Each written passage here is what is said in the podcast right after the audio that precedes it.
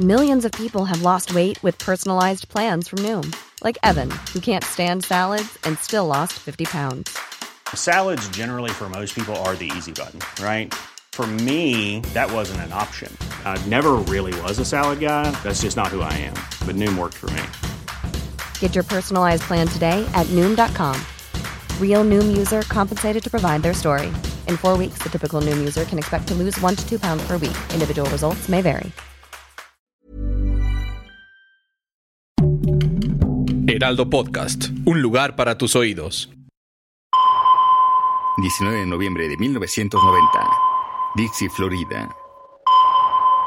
El cuerpo de un hombre, casi desnudo, con cuatro disparos en el pecho, es hallado cerca de la carretera. En la escena del crimen hay preservativos y casquillos del número 22, los mismos que se encontraron en otras seis escenas del crimen de diferentes hombres. Diablos, mentes serialmente trastornadas, asesinos que marcaron historias. Una producción de Heraldo Media Group.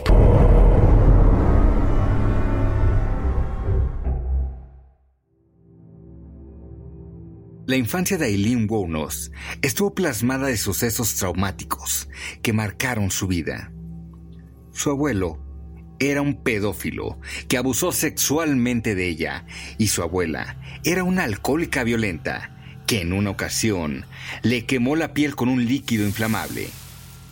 Aileen y su hermano vivieron en un hogar donde el cariño era nulo y predominaban las palizas y los gritos. Con tan solo 11 años, ya intercambiaba sexo por comida, drogas y cigarrillos. En la escuela, pasó su infancia buscando cariño y se refugió en un hombre mucho mayor que ella, del cual quedó embarazada cuando tenía 13 años. Sin embargo, sus abuelos la obligaron a dar al bebé en adopción y después de esto, decidió marcharse y todo comenzó. Warnos se transformó en un monstruo despiadado. Sus arrestos comenzaron a ser frecuentes, algunas veces por amenazas, por violencia y otras por robo con arma, por lo que su rostro en prisión era algo común. Con el tiempo, las agresiones especialmente hacia los hombres se intensificaban cada vez más. En 1976, golpeó en la cabeza a un camarero con una bola de billar. Pero fue en 1986, al conocer al amor de su vida, Tyria Moore, cuando la mujer araña despertó.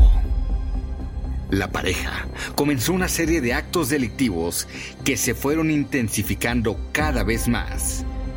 Para lograrlos, recorrían moteles y bares de carreteras frecuentados por camioneros.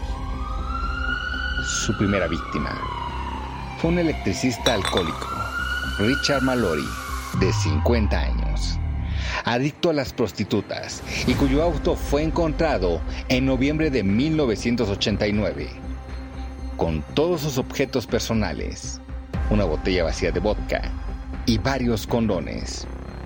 Horas después, su cuerpo fue hallado envuelto en una alfombra cerca de los bosques de Daytona Beach. Un año después del caso de Richard Mallory, encontraron el cuerpo de un hombre asesinado con seis tiros. Y el arma homicida era del mismo calibre. Cinco días después, otro cadáver con nueve impactos de bala. Cinco días después, otro cadáver con nueve impactos de bala.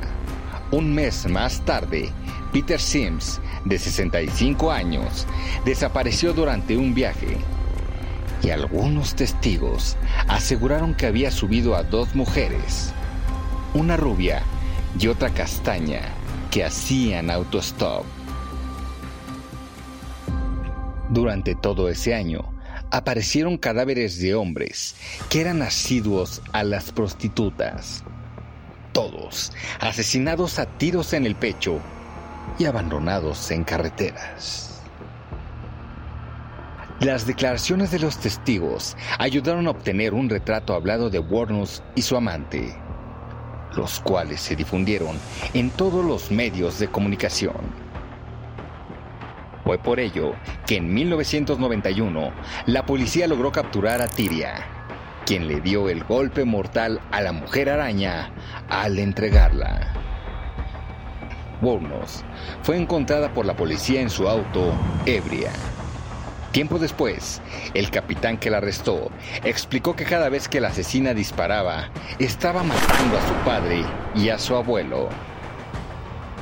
You sabotaged my aunt's society and the cops and the system.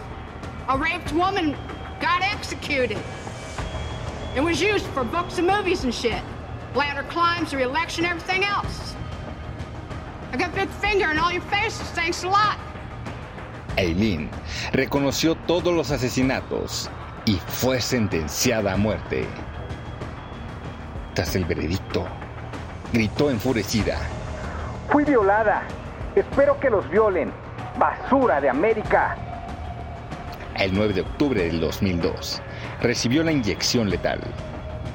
Mientras estuvo en prisión, concedió varias entrevistas que causaron polémica entre la población y su caso inspiró la película Monster, que le valió un Oscar a Charlize Theron. Diablos, mentes serialmente trastornadas, asesinos que marcaron historias. Una producción de Heraldo Media Group. Algunas acciones no son reales y son puestas como ficción para la narración de la historia.